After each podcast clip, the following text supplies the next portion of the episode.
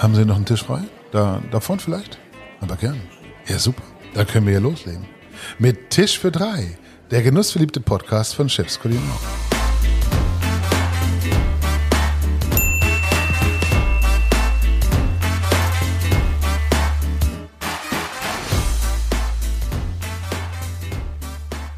Ja, endlich wieder Tisch für drei.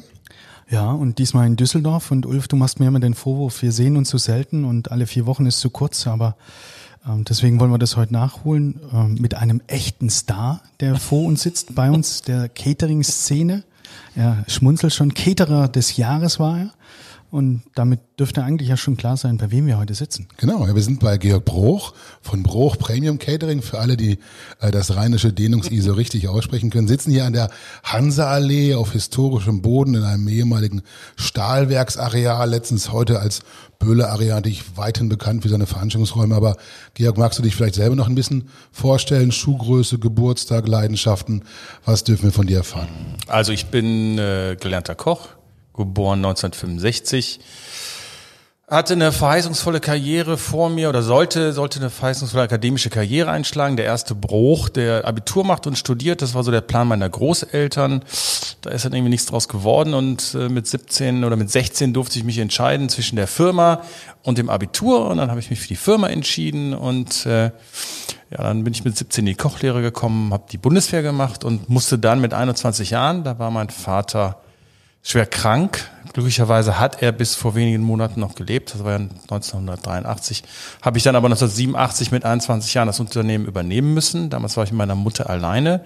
Ich bin die vierte direkte Generation im diesem Bereich des Caterings, beziehungsweise es ist ja eine 1891 gegründete Metzgerei gewesen. Mein Urgroßvater hat die gekündet, gegründet. Aber meine Familie ist seit 1734 in der Gastronomie. Und für all die Hörer, du betreibst jetzt die größte Metzgerei in Düsseldorf? Oder? nee, also wir haben die Metzgerei in der Tat, hat mein Vater 1979 entschlossen, also Heiligabend 79 hat er zu meiner Mutter gesagt, wir machen die Metzgerei zu. Die war draußen in Kars, das ist ein Vorort von Düsseldorf. Ähm, wir machen nur noch, nur noch Party-Service, wie das ja damals hieß. Mhm, Schnittchen. Ähm, ja, nee, es war schon etwas mehr als Schnittchen. Bei Metzger Also- gibt es richtigen Party-Service, nicht Schnittchen. Genau. Da gibt's schon, also Nee, das, war schon, das waren schon Rollbraten, Schinkenbraten und dann so Schlemmerbretter mit Hähnchenkeulen, Schinkenröllchen, solche Sachen. Und äh, es war, also ich meine, Heiligabend war bei uns immer irgendwann Halligalli, das war traditionell so. Und äh, aber an dem Weihnachten war es irgendwie noch ein bisschen, weil meine Mutter hat gesagt, du hast nicht mal alle Tassen im Schrank.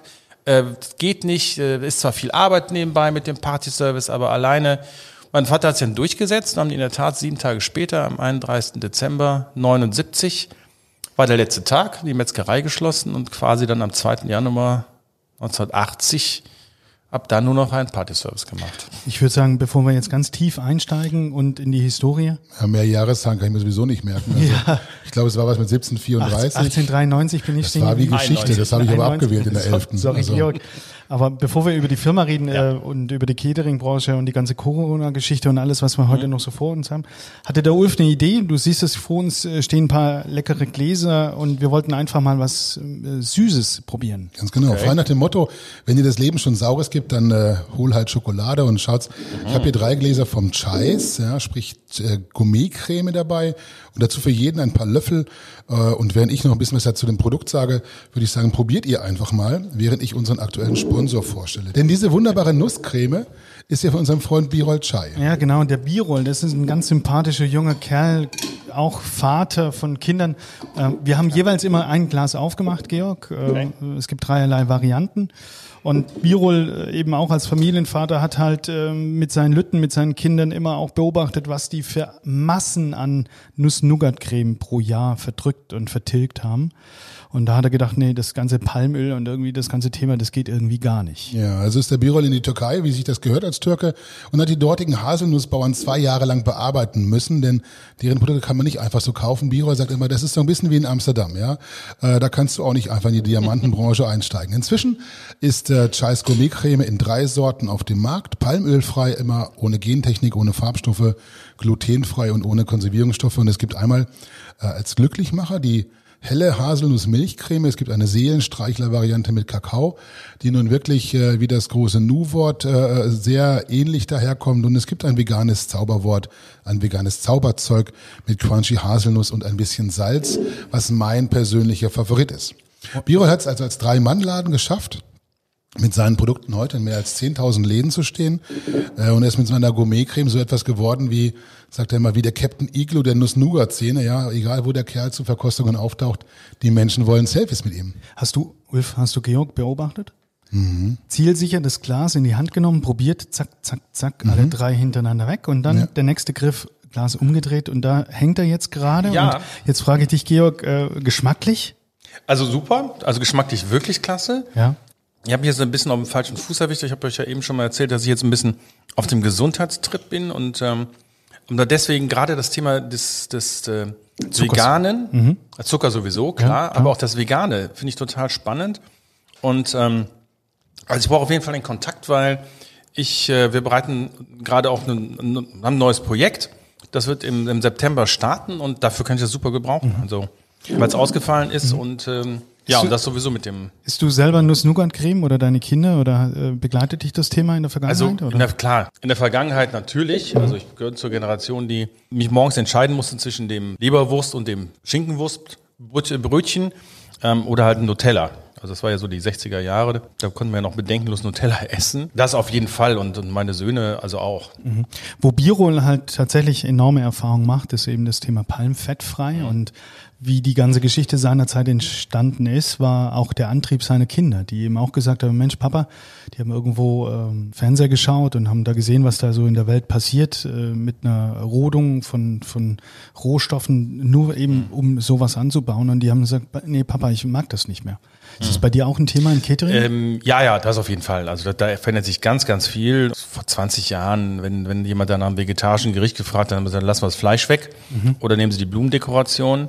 Ähm, das ist heute natürlich komplett anders. Da, da ändert sich der Markt, das, die, die, die, das Bewusstsein für die Ernährung. Ähm, natürlich ist es bei Großveranstaltungen immer noch äh, anders getrieben als bei, bei, wenn ich in ein Restaurant gehe, ähm, weil da muss ich ad eins entscheiden für 1000 oder 2000 Menschen. Was serviere ich denen zu essen auf der einen Seite? Auf der anderen Seite ist das natürlich auch immer wie, wie ein Budgetthema. Also solche Sachen werden immer natürlich gerne angefragt, natürlich regional äh, biologisch angebaut und, und, und, und. Und wenn dann die Preise auf den Tisch kommen, heißt, ah, vielleicht können wir ja gucken, ob wir nur einen Teil dessen so machen. Wobei man natürlich sagen muss, ähm, da wir ja auch mittlerweile sehr, sehr stark engagiert sind beim Thema Schul- und Kita-Essen und da ist ja unser, äh, unsere Marke biologisch ähm, mit einem sehr hohen, wirklich biologischen Anteil an Produkten, 60 Prozent pro Woche. Ist halt so, was natürlich wirklich immer noch sehr, sehr teuer ist, das Thema Fisch, das Thema Fleisch. Ähm, aber bei den anderen Produkten, äh, wenn man ein bisschen acht darauf achtet, ein bisschen guckt, ähm, kann man da schon heute sehr viel, mhm. sehr viel ja. machen, dass man in normaler Price Range bleibt. Okay. Ich sehe gerade, dass der Matthias schon wieder den Löffel in, der, in dem Glas hat, deswegen mache ich mal kurz weiter an der Stelle. Du schluckst in der Zeit vielleicht ganz kurz. Ich glaube, äh, dass wir den Birol vielleicht auch dazu bringen sollten, dass er noch ein paar Proben rausrückt, oder? Oh, das finde ich so, ja, äh, gute Idee. Lass uns vielleicht in dem Moment direkt ein Gewinnspiel ausloben. Direkt über den Kanal von Chefs Kulinar hauen wir jetzt mal zehn Probierpakete raus. Und dann möchte ich euch alle auffordern, über einen Instagram-Post uns einfach mal zu benennen, mit wem ihr dieses Glas denn teilen wollt. Oder ich weiß nicht, ein Glas wird es wahrscheinlich nicht sein, da wollen wir uns nicht lumpen lassen, aber wahrscheinlich werden es dann auch drei äh, Gläser sein. Ja, drei Gläser kann man teilen, bei einem ist schwierig. So, jetzt aber würde ich sagen, liebe Leute, Löffel weg und weitermachen. Das wird jetzt der verfressenste Podcast aller Zeiten hier. Hi, hi, hi. So, Georg, wir sprechen sehr viel im Moment. Jetzt bist du aber mal dran. Du bist nicht nur Unternehmer und erfolgreicher Caterer, sondern auch Sprecher der Leading Event Caterer Association, die im April 2000 als Sprachrohr der führenden Event Caterer, so weiß ich es, glaube ich, Deutschlands gegründet wurde. Mhm. Da sind große Namen wie Dahlmeier, da ist ein Markus Grein aus Würzburg, glaube ich, ja. Rauschenberger ist Stuttgart, FPS, Frank Schwarz ist mit dabei und du bist auch mit dabei. Ja, ich bin Gründungsmitglied. Mhm das ist ganz witzig. Ähm, der LPS ist wieder mit dabei mit mit Olli Wendel, mhm. Oliver Wendel von und Kofler kam und Käfer. von Kofler mal von erst von ja, der hat ja eine bewegte Geschichte hinter sich. ähm, also LPS Käfer Kofler Käfer Kofler. Ja, wir haben uns damals mal getroffen. Ähm, das weiß ich noch, will ich noch sagen, sehr eindrucksvoll im, im Restaurant des Bundestages. Also da war er halt noch bei gerade gewechselt von von LPS zu zu Käfer und der, der hat diese Initiative mal angesprochen, weil es gab wohl so eine ERFA-Gruppe der äh, Event-Caterer auf der Expo in Hannover. Mhm.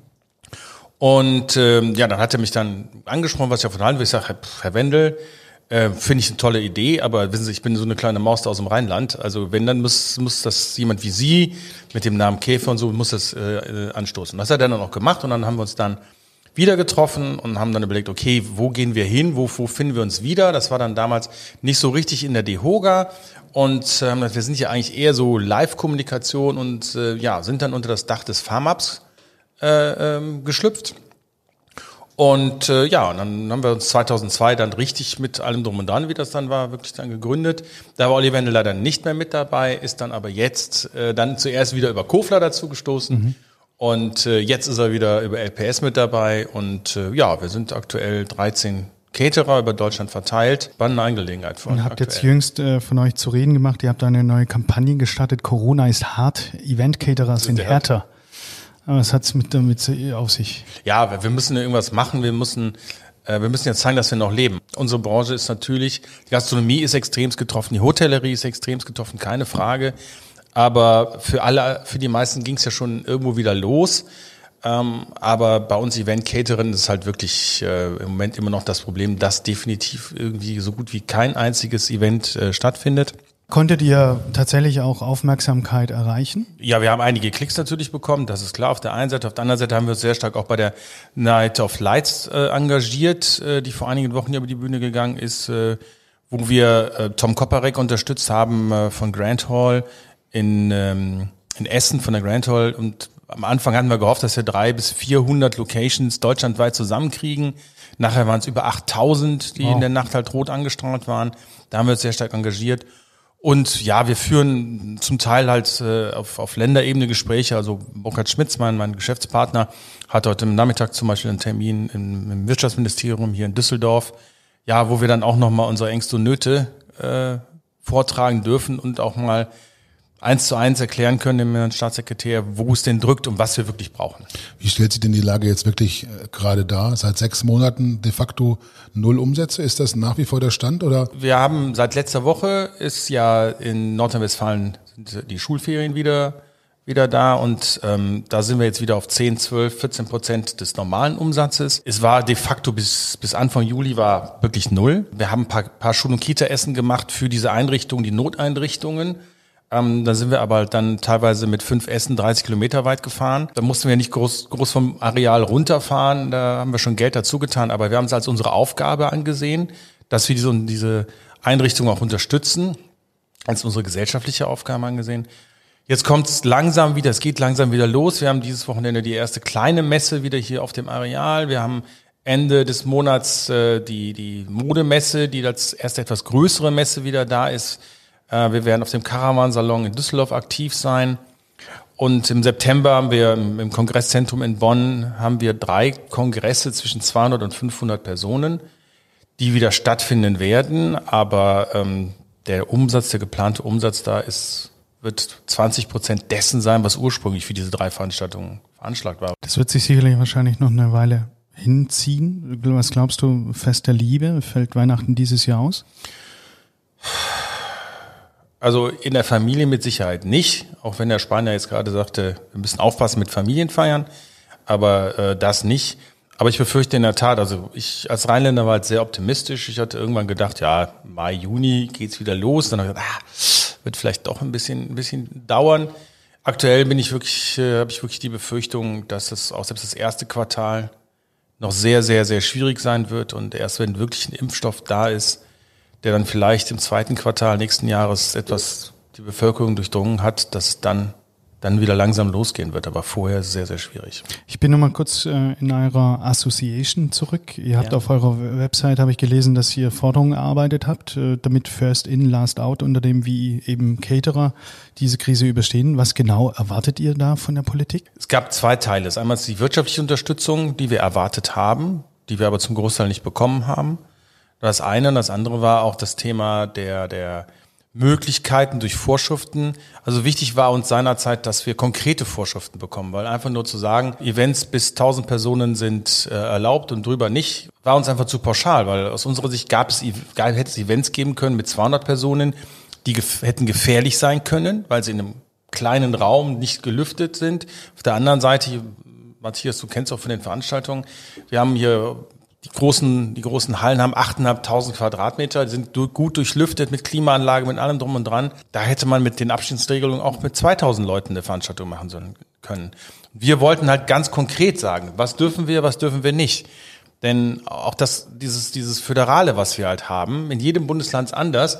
Uns haben Kunden hier abgesagt, jetzt für den Herbst, also das war dann schon im Juli oder das im Juni, ja, wir dürfen ja nicht bei Ihnen. Doch, dürfen Sie. In Nordrhein-Westfalen ist das und das erlaubt. Ja, bei uns in Bayern nicht. Ja. Du hast eben gesagt, dass der Burkhard Schmitz jetzt äh, heute gerade, ich glaube, bei der, bei der Politik vorstellig ist, da mit, ja. den, mit den Leuten spricht. Insgesamt, wie ist das? Hat die Politik ein Ohr für euch? Interessiert die sich für euch? Oder sagst du eher ganz ehrlich, äh, die kümmern sich um alles und jeden, aber wir fallen ein bisschen hinten runter? Wie ist die Situation? Wir sind jetzt in der Veranstaltungsbranche. Ich lasse jetzt mal die zweite, also ich bin ja so ein Gemisch ja. zwischen Veranstaltungsbranche und Hotel- und Gastronomie. Die Veranstaltungsbranche ist mit 130 Milliarden Euro Umsatz und fast 1,5 Millionen Menschen die sechstgrößte Wirtschaftsteil in Deutschland. Hat keiner am Schirm. Weiß keiner. Statistische Bundesamt angerufen. Hören Sie mal, wir sind gar nicht in dem Ranking drin. Ja, wie viel Umsatz machen Sie denn? Ja, 130 Milliarden. Ähm, wie viel? Ja, 130 Milliarden. Oh, sagt er. Dann wären Sie ja, wären Sie ja, wären Sie ja äh, Nummer 6 in Deutschland. Ja. Oh, dann müssen wir das ändern. Das ist doch gut. Wann kommt das raus? Ja, sagt er, in fünf Jahren, weil alle fünf Jahre kommt die Statistik raus und die ist gerade erst äh, letztes Jahr rausgekommen. Also, nee, wir sind nicht auf dem Schirm. Sind wir aber zum Teil aber auch selber schuld, ähm, weil wir es noch nie geschafft haben, dass diese Branche sich selber eine Lobby aufgebaut hat. Und wenn das so weitergeht, seid ihr auch in fünf Jahren nicht mehr unter den Top 6, auch nicht unter den Top 10. Nö, also dann sind wir ferner liefen. Dieses Thema der verlässlichen Regelungen, der was darf ich wirklich, ist immer noch nicht erledigt. Nein. Ne? Nein, das sehen, wir, das sehen wir gerade in Düsseldorf. Äh, Marek Lieberberg hat ja für September ein Konzert organisiert hier in Düsseldorf mit Brian Adams und Sarah Connor und ähm, plant 13.000 Besucher in der Arena. Die Arena fasst normalerweise 54.000 Besucher. Ähm, das ist auch ungefähr das, was normalerweise ist, weil ja, du hast auf der Seite die Bühne, dafür hast du den Innenraum dabei. Mit Hygienekonzept alles tipptopp einwandfrei. Und sofort sind dann aber unser, unser Gesundheitsminister, unser Ministerpräsident aufgestanden, aufgeschrien, das kann doch nicht sein, das ist doch nicht rechtens und so weiter und so weiter. Mussten dann aber zurückrudern, weil ganz klar war, dass das nach deren eigenen Vorgaben gemacht wurde. Jetzt aktuell hat man halt den, äh, den Kompromiss gefunden, dass man, dass es jetzt genehmigt ist. Ähm, aber man würde halt nochmal vier Tage vor dem Konzert schauen, wie die Infektionszahlen sind und dann nochmal letztendlich entscheiden. Ist natürlich auch schwierig. Ich meine, wenn natürlich eine riesengroße zweite Welle kommen würde, kann ich das verstehen. Aber jetzt sind wir wieder da. Ne? Wann? Wann sind welche Zahlen? Also wann sind welche Zahlen gefährlich? Über 1000, unter 1000, RKIs 1. Ja, und warum darf ich nach Mallorca fliegen? Auch nicht auf ein Konzert gehen? Ja, also das ist ja noch, finde ich ja noch schlimmer. Äh, in der Tat, ich war in, in, äh, in einer unserer Lieblingsstädte in Kopenhagen gewesen. Mein Sohn hat in Kopenhagen wieder mal ein Praktikum Großartige gemacht. Stadt, ja. ja. Und ähm, ja, das ist jetzt sechs Wochen her. Und da habe ich dann im Flieger gesessen. Also hin war es eine kleine Maschine, die war ein Drittel voll. Zurück war es halt dann so eine, weiß ich nicht, A300, weiß ich nicht was. Ja, die war zu 80 Prozent voll und wir haben uns mit drei Mann, so unsere Statur, hm, mit drei Mann, ähm, in so eine Reihe gequetscht. Ja, also hinter mir war auch einer ständig am Husten. Aber ich bin bei dir. Also dann habe ich eben Auflagen und dann äh, halte ich diese ein ja, und dann darf es trotzdem nicht in Ordnung sein. Also da tue ich mich auch ganz schwer damit, dass wenn ich denn dann alle politischen Auflagen erfülle, äh, warum soll ich es denn dann nicht tun? Also dann ja, muss ich ja wieder starten. Ja, und die Auflagen müssen einfach verlässlich sein. Das ist doch das Ding. Also du kannst mit allem, mit allem leben, du musst nur wissen, mit was du leben sollst. Genau. Also wir haben hier eine, wir hatten eine Veranstaltung geplant. Es gibt hier seit, oh, seit 15 Jahren gibt es eine, eine Netzwerkveranstaltung, die ist zehnmal im Jahr. Da kommen immer so normal zwischen 400 und 600 Leute. Wir haben versucht, die wieder in Gang zu bringen für den, für den August mit äh, 300 Gästen, haben wir gesagt, nicht mehr und mit Abständen. So, das Gelände, das Areal Böhler ist ja auf, auf Meerbusch, Meerbuscher direkt. Wir haben zwei Adressen, Böhlerstraße 1 in Meerbusch und Hansalee in Düsseldorf. So, und äh, aber zuständig für uns ist halt das, das, das Gesundheitsamt der Meerbusch und des Rheinkreis Neuses. Und dann haben wir zusammengesessen. Wir haben alles ja versucht zu machen, aber selbst diese beiden Parteien waren sich immer nicht einig, was dürfen wir erlauben, was können wir nicht erlauben. Es war extremst positiv, also konstruktiv. Das muss ich ganz, ganz ehrlich sagen. Also die sind wirklich in, bei uns hier im Rheinkreis Neues sehr, sehr positiv, sehr, sehr konstruktiv. Aber am Ende des Tages müssen auch die eine Entscheidung fällen. Und auch die sagen, wir haben nicht diese verlässlichen Parameter, nach dem wir genehmigen dürfen oder nicht genehmigen dürfen. Und so, sobald man irgendwas auslegen kann, wird schwierig. Und dann kommt auch Angst dazu. Ne? Auf jeden Fall. Dann entscheide ich was und ich Also krieg's nicht beherrscht. Auf jeden Fall. Ich meine, ich kann das, kann das verstehen. Also ich habe mit einem Herrn gesprochen, der war 62, der sagte, ich bin in zwei Jahren gehe ich eigentlich in Pension. Ja, und sagt der, ähm, wissen Sie, ich kann jetzt keine Entscheidung treffen, die dann vielleicht hinterher meine Pension. Dann stehe ich da, habe eine Entscheidung getroffen. Aber er sagt, ich bin, ich bin wirklich überfordert mit dem, was ich zu entscheiden habe. Weil Aber es ist, es ist ja auch nicht die Aufgabe des Sachbauers, es ist die Aufgabe der Politik, Rahmenrichtlinien herzustellen. Die Politiker, die haben jetzt ein halbes Jahr Zeit gehabt, dann muss man es eben auf den Tisch legen. Und dann muss man eben sagen, okay, wenn wir die Situation haben, dann gelten die Regeln. Und wenn wir eine andere Situation haben, eine zweite Welle oder eine höhere Einstellungszahl, dann gilt, halt- gilt halt ein anderes Szenario. Aber man muss sich doch auf irgendwas verlassen können. Das Ja, nicht aber wir, anders. wir haben ja am Freitag kam ja dann äh, die Reisewarnung für Spanien, Balearen. Heute Morgen sagte Herr Spahn wieder, ja, aber reisen können Sie ja. Sie müssen nur vielleicht, müssen Sie, wenn Sie zurückkommen, müssen Sie sich testen und vielleicht in, in Quarantäne gehen. Ich weiß aber schon von etlichen, die am Wochenende schon storniert haben. Ja, so ein Zeichen von ein bisschen Überforderung hier und da, weil man es vielleicht auch gar nicht eingrenzen kann und weil man nicht weiß, wo kommt's her. Das Schöne an Düsseldorf ist ja, dass man, wenn man zurückkommt, sich nicht in Bayern testen lassen muss. Kommt drauf an, wie du fährst. Das stimmt. ja, das sollst du, wenn du über Bayern zurückgekommen bist, äh, schon. Nein, also aber man muss halt was Positives mal sehen. Ja? Hattest du nicht gesagt, du warst gestern noch in Berlin? Also du, ihr seid ja dann quasi auch von Offenburg Nein, über gestern war Berlin. nicht in Berlin. Nein, nein, nein. Gestern war nicht in Berlin. Nein, nein, nein. Aber ich fahre vielleicht auch aus, einfach aus Spaß nach über die bayerische Grenze. Ja, mach doch mal. mach doch mal. Es gibt ja Menschen, lieber Georg, die von einer Zeit nach Corona sprechen und es gibt Menschen, die von einer Zeit mit Corona sprechen und dafür Lösungsstrategien suchen. Also wer jetzt welcher, zu welcher Gruppe gehörst du? Mit Corona, nach Corona? Was erwartest du? wir arbeiten an beiden Szenarien. Wir arbeiten natürlich schon an der, an der Zeit nach Corona, die eine ganz, eine ganz andere, aber auf jeden Fall eine ganz, doch eine ganz andere sein wird, glaube ich, gerade in unserem Kernbereich im Event, Catering, im Event, äh, wie es vorher war, das definitiv. Aber wir arbeiten auch äh, an der Zeit an mit Corona, da sind wir auch sehr, sehr stark dran, mit Konzepten natürlich, wir haben sehr früh angefangen, die ohnehin schon für unsere Branche ja geltenden hohen Hygienestandards nochmal äh, zu verfeinern und nochmal zu verbessern. Und äh, wir arbeiten an beiden. Also wir, wir müssen mit dem Szenario leben, dass es äh, vielleicht doch so schnell keinen Impfstoff geben wird und dementsprechend sind wir an Konzepten dran für, für neue Bereiche, die es äh, innerhalb des Caterings oder Hospitality-Bereich zu erschließen gilt. Was erwartest du für 2020 jetzt noch und wie stellst du dir das nächste Jahr vor? Also 2020 ist, ist durch. Wir werden am Ende des Jahres, wenn wir keine 30 Prozent des Umsatzes machen, den wir geplant haben, und der lag schon 10 Prozent unter dem Vorjahr. Und äh, das eventmäßig ist es ja durch. Wir hoffen, dass keine große Welle mehr kommt, damit es halt im Schul- und Kita-Catering ähm, das nicht wieder geschlossen wird. Wir sind ja im Sports Hospitality tätig, wir sind ja in Borussia Mönchengladbach im Stadion, im VIP-Bereich tätig. Ähm, da hatten wir natürlich auch gehofft, dass sich da was tun wird. Das sieht im Moment auch nicht so aus, hoffen aber, dass vielleicht dann zum Ende des Jahres dann doch nochmal das eine oder andere stattfinden wird. Du hattest äh, 2017, glaube ich, erinnere ich mich. Wir waren gemeinsam in London auf der Chefstrend-Tour. Hattest du Oliver Fudica kennengelernt? Ja, Oliver, danke, danke nochmal. Ja, gerne. Oliver Fudica ist heute Präsident der FBMA, Food and Beverage Management Association. Ja. Und du selbst bist dort jetzt auch im Vorstand. Also grundsätzlich als erstes war super, super lustige Tage und ähm, muss ich wirklich sagen, also auch nochmal danke, dass ich dabei sein durfte. Hat wirklich sehr viel Spaß gemacht und ähm, ja, ich habe Oliver dann kennengelernt und wir haben wirklich die Tage auch wirklich sehr, sehr, sehr viel, viel gelacht. Und ähm, ja, irgendwann ist die FBMH an, an, an, an den Olli herangetreten, hat gesagt, wir brauchen so ein bisschen Verjüngung. Und dann hat Olli überlegt, okay, ja, kann ich mir vorstellen, aber ich muss ein paar Leute dazu holen, weil alleine schaffe ich das nicht.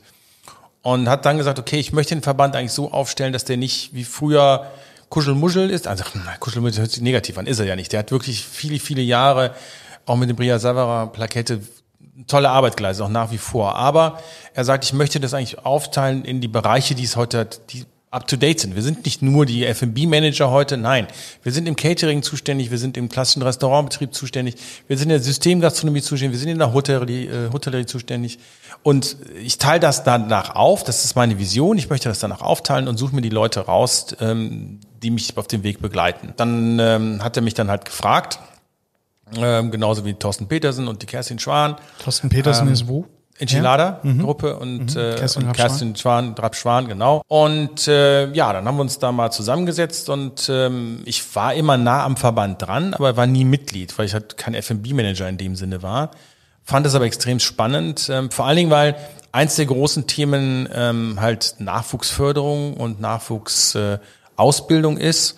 Und wir haben ja mit der Deutschen Hotelakademie da auch jetzt die Online-Seminare gemacht und die Sachen kommt sehr gut an. Und wir haben natürlich auch eine jährlich wiederkehrende Veranstaltung, Meet the Best, wo wir halt jungen Menschen aus unserer Branche die Möglichkeit geben, halt mit alten Hasen oder Häsinnen zu sprechen und sich auszutauschen und ja, über Ideen, Pläne zu sprechen, dass das umsetzbar ist und ähm, also ganz, ganz spannende Sache.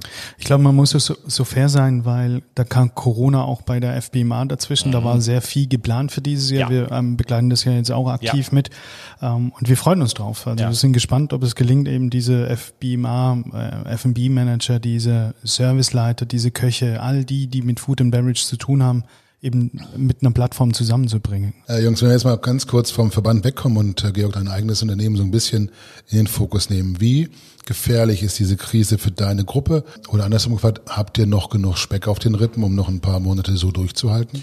Ähm, wir hätten noch genug Speck auf den Rippen für ein paar Monate. Wir waren eigentlich ganz gut aufgestellt, ähm, haben einige Jahre nach der letzten Finanzkrise und unserem Engagement am Nürburgring gebraucht, um wieder in ruhiges Fahrwasser zu kommen und ein bisschen Speck anzufressen. Aber kein Unternehmen in unserer Branche hat den Speck, also für ein oder zwei schlechte Jahre oder drei schlechte Jahre, da kann man drüber reden, aber wirklich von 100 auf 30 runter ist schon ein Wort. Ähm, so haben wir dann auch Mittel beantragt bei der KfW, die auch bewilligt worden sind. Ähm, allerdings da direkt auch ein Seitenhieb, nicht von meiner Hausbank, also weil die wollten Sicherheiten haben. Da habe ich gesagt, sag mal, seid ihr im falschen Film, Jungs? Die Sicherheiten muss die Hausbank auch gar nicht bringen. Das ist doch, doch wenn sie, wenn, das, das müssen die dann bringen, wenn die möglichst günstig zinsmäßig einkaufen wollen. Also neue Und Hausbank. Neue Hausbank. Das ging dann, das ging dann wirklich ganz äh, über unser Wirtschaftsprüfer, ganz schnell, ganz äh, sehr unkompliziert. Bei der Bank ähm, hat man dann auch verstanden, was, was wir machen, was wir wollen, wo wir hinwollen, was unsere Vision immer noch ist, dass wir, dass wir auch nochmal dahin kommen weil wir hatten uns für 2025 eigentlich einen guten Plan und hehre Ziele für eine Vision zurechtgelegt. Und äh, ja, so habe ich dann vor drei Wochen ähm, bei der Bank unterschrieben, dass ich jetzt wahrscheinlich mindestens fünf, vielleicht sieben, acht, zehn Jahre länger arbeiten muss. Also, also bis 85 dann, oder? Ja, bis 85, genau. genau. du erinnerst dich dran, nicht bis 50, bis 85. Nein, aber ist es in der Tat so, wir haben die Mittel zwar bekommen, aber ist natürlich trotzdem bitter und damit werden wir halt gut gut in 2021 reingehen können, die neuen Projekte äh, äh, machen können und ja, wir werden natürlich dementsprechend noch vorsichtig in, in 2021 magst du, beginnen. Magst du mal eine Zahl sagen? Was fehlt euch jetzt in diesem Jahr? Ja, wir werden einen circa Verlust wahrscheinlich von zwei Millionen Euro fahren. Mhm. Okay. Und die große Vision, wie sieht die aus? Was ist euer Ziel für 2025? Wenn also, du sagst, die Bank hat überzeugt, kannst du ja unsere Leser, Hörer auch überzeugen. Ähm, wir haben ja angefangen vor vier Jahren, jetzt 2016, uns ähm, an anderen Unternehmen zu beteiligen. Heute gehören halt so Broch Hospitality Group, wie wir sie ja jetzt nennen, verschiedene Unternehmen. Ähm, wir sind an zwei kleineren Catering-Unternehmen beteiligt, der Foodpol ähm, in Berlin und Hamburg, Artisan Catering, also wirklich ähm, out of the box, ähm, ganz anders als wir. Dann ähm, die Kulinaria in Wuppertal, ein ganz tolles Unternehmen. Wir haben eine Hotelgesellschaft noch mit Wolfgang von Haben gegründet. Wir, wir bauen, also wir bauen nicht selber äh, ein Hotel, ein Holiday Inn Express Hotel hier im Krefeld. Das werden wir ab äh, Frühjahr nächsten Jahres äh, werden wir das managen. Wir haben mit der IHG haben wir einen Vertrag über insgesamt fünf Holiday Inn Express Hotels, die wir halt äh, aufmachen können. Dein Tag hat auch 36 Stunden, oder? Nee, da Glück. Ja, so ungefähr. Wenn das nicht reicht, nehme ich die Nacht noch dazu. Ja, Ähm, so, und ja, also wie gesagt, Personaldienstleistungsunternehmen. Wir haben uns ein Startup-Unternehmen äh, im Bereich des äh, eine Software für eine Venue-Software. Die steuert äh, äh, ähm, Security-Personal. ist aktueller denn je. Ist ganz witzig. Wir haben uns vor anderthalb Jahren beteiligt. Ist jetzt gerade brandaktuell. Themen äh, Besucherströme und ähm, Security-Sachen bei bei Großveranstaltungen, also im Stadien und äh, auf Großevents. Äh, ich habe aber, sorry, dass ja. ich da mal kurz dazwischen gehen, weil ich glaube, gefühlt sitzen wir da jetzt noch vier Stunden ja, okay, und er macht weiter und er macht weiter und er macht weiter. Ja, vielleicht also, können wir den Hörern also im Nachgang auf Instagram so ein Organigramm der, des Firmenkonstrukts der Bruch äh, Hospitality Group äh, vielleicht wir, posten. Wir scannen die gelben Seiten von Düsseldorf ein, streichen die drei Firmen raus, an denen er nicht beteiligt ist, ja, und dann ist gut. Sorry, dass ich da Aber ich, okay, ich, ich mach's kurz. Also wir haben im vergangenen Jahr waren wir mit der Gesamtgruppe, man kann es ja auch nachlesen, ungefähr 35, 3 Millionen Euro Umsatz gemacht. Und unsere Vision für 2025 waren halt 55 Millionen. Aber die breite Aufstellung, da war ja alles dabei. Security, Personaldienstleister, Hotel, äh, Gastronomie, Schulverpflegung. Das hilft dann aber auch zumindest, okay, du sagst finanziell nicht wirklich, weil Einbuße, Haken mhm. dran, aber zumindest in den verschiedenen Bereichen trotzdem auch noch gefordert zu sein und die Leute im Saft zu lassen, eben gemeinsam dann eben in die Vision hineinzugehen, oder? Was viel, viel spannender ist, ist eigentlich Folgendes. Wir machen jedes Jahr am Jahresanfang einen Kickoff mit unseren Mitarbeitern, also mit den Führungskräften. Am ersten Tag sind wir immer im Kleinkreis, das sind also kleiner Kreis sind mittlerweile auch so 14, 15 Leute, das sind unsere Bereichsleiter, um einfach zu sagen, okay, wie war das vergangene Jahr? Das wissen wir, spätestens bei der Weihnachtsfeier wussten wir das schon, aber wie geht's halt weiter? Was ist für dieses Jahr geplant? Eigentlich auf das final das Budget zu verabschieden. So. Am zweiten Tag kommen dann immer die stellvertretenden Abteilungsleiter, die Seniorprojektleiter, sind immer so um die 40. Dieses Jahr haben wir zum ersten Mal ähm, auch unsere Mitgesellschafter aus den Beteiligungen eingeladen. Weil wir haben gesagt, die kennen sich untereinander, ja, oder vom Hören sagen, aber so richtig untereinander kommunizieren, auch Geschäfte machen, ja, der eine oder andere macht schon mal, ne, der nimmt schon mal Servicepersonal. Aber wir wollen die mal richtig zusammenführen. Und ähm, dann hat unser Beirat gesagt, findet er eine gute Idee und aber sagte, wisst ihr was, am Ende des Tages fragen wir die einfach mal, wie sehen eure Unternehmen denn 2025 aus? Was macht ihr da? Macht ihr noch genau das Gleiche? Haben wir gemacht, getan und gemacht. Am Ende dann haben die uns alle, ja, schon mit so Reh- und Kuhaugen angeguckt. Sagen, wir treffen uns im Sommer zum Barbecue, ich lade euch ein. Dann setzen wir uns vorher zusammen, eine Stunde oder zwei. Dann sagt ihr mal, was ihr erarbeitet habt, was ihr euch für Gedanken gemacht habt. Und dann schauen wir mal, wie es weitergeht. Was dann passiert ist, Corona ähm, hat, war ein unfassbarer Inkubator dafür. Weil glücklicherweise haben sich, haben sich, obwohl es nur zwei, ach, sechs Wochen dazwischen lagen, haben aber äh, die, die Mitgesellschafter und Geschäftsführer sich schon Gedanken gemacht. Die hatten sich erste Gedanken gemacht. Und dann haben wir nach, nach der ersten Schockstarre, haben wir dann äh, nach den Osterferien gesagt, so Leute, ähm, es muss weitergehen. Wir nennen das Ganze Rethink. Ihr überlegt erstmal alleine, was können Geschäftsfelder sein? Dann wiederum wird die nach eine Woche Zeit, dann präsentiert ihr die. Dann werden wir daraus Gruppen machen und werden das Ganze vertiefen und werden dann fünf Themen auswählen. Und es waren insgesamt 17, 18 Themen. Haben wir fünf Themen ausgewählt und haben jetzt wirklich fünf Themen. Vier sind es am Ende des Tages geworden, weil zwei haben wir zusammengefügt. Neue Themen, neue Ideen, veränderte Geschäftsfelder und äh, ja, wir sind jetzt so weit damit, dass wir die ersten Akquise-Sachen betreiben. Also es war Glück im Unglück, dass wir, ne, dass wir wirklich diese Idee hatten, dass da schon so Ping lass uns, war. Lass uns doch direkt vielleicht gleich ja, direkt bleiben. Also was ja. waren das für Themen? Ein Thema heißt jetzt in Zukunft B+. Wir machen mit der Kulinaria jetzt seit gut einem Jahr ähm, den Frühstücksservice in äh, im Holiday Inn Express, ich will jetzt nicht viel Werbung machen, aber Holiday Inn Express, die, äh, die Holiday Inn Express Hotels haben das Frühstück in der, in der, äh, in der, in der Rate inklusive.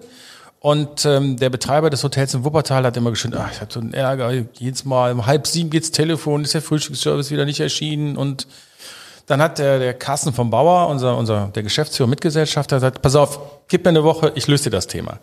Hat er in der Tat gemacht und dann haben wir uns darauf verständigt, die Kulinare über, übernimmt den Frühstücksservice und hat dann äh, das übernommen und zu beiderseitigem Zufriedenheit. Und du gehst da rein mit zwei, drei Leuten, die bestellen dort fort, die sind bei dir auf der Payroll. Ganz genau. Und du wirst quasi pro Gast und Frühstück entlohnt? Richtig.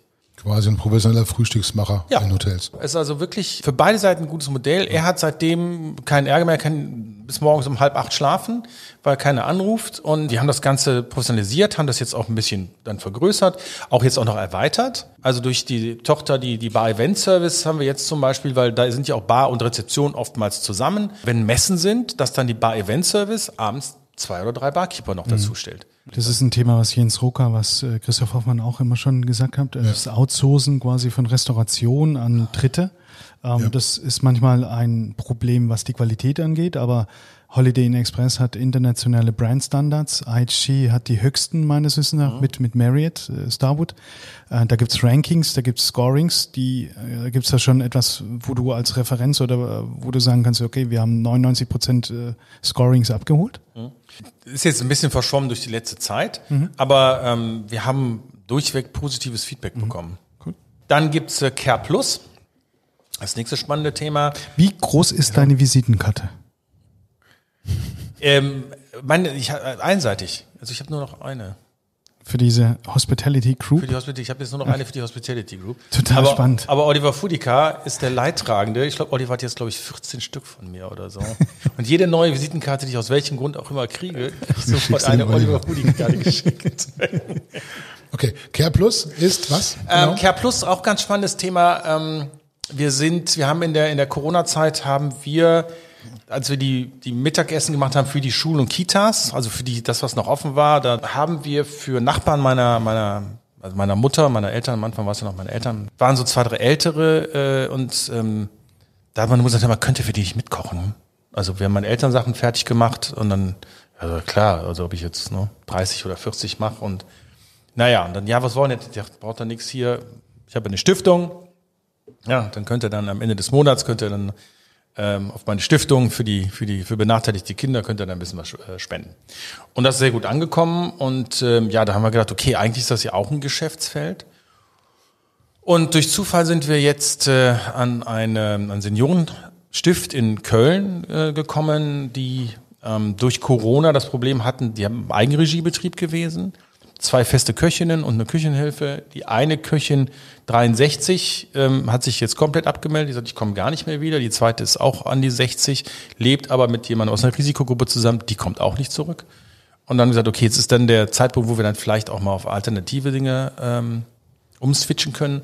Und ja, da haben wir jetzt auch ein Konzept für gemacht und sind jetzt auch mit zwei, drei anderen ähm, Einrichtungen im Gespräch und äh, ja, planen das, den Bereich auch weiter Ist auszubauen. das, ist das ein Lösungsansatz? Für diejenigen, die eben jetzt vielleicht, vielleicht noch in der Schockstarre sind oder vielleicht noch gar keinen Lösungsansatz haben, dass man sich einfach so breit als möglich aufstellt, dass man komplett grüne Wiese denkt, umdenkt und dann überall in allen Bereichen, um dann eben die Krisen auch zu meistern? Auf jeden Fall. Nach 2009, nach, wie gesagt, nach, ähm, nach der Finanzkrise und dem Nürburgring-Desaster, haben wir gesagt, wir müssen unabhängiger werden vom Eventgeschäft.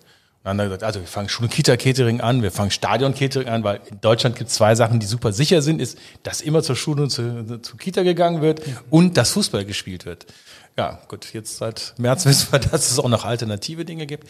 Nein, aber auf jeden Fall. Also als klassischer Event-Caterer ist einfach, äh, das, die Umsätze sind zu volatil und man muss einfach da offen neu denken, ja. Und habt ihr da irgendwo Grenzen, wo ihr sagt, das ist jetzt ein Geschäftsfeld, ich mache jetzt nicht in Finance Consulting oder ich mache in Wirtschaftsprüfung oder wo sind Grenzen? Oder bist du grundsätzlich offen für alles und guckst dir alles mal an und denkst dann, wie kann ich das in meine Unternehmung mit reinnehmen? Also ja, also wir wir sind in der Tat offen für alles. Wie gesagt, ich habe ähm, ähm, zum Jahreswechsel mit mit der Verenis Wanderwall die die Hashtag EFP gegründet, äh, European Food Service Partners, und ähm, damit äh, beraten wir Unternehmen.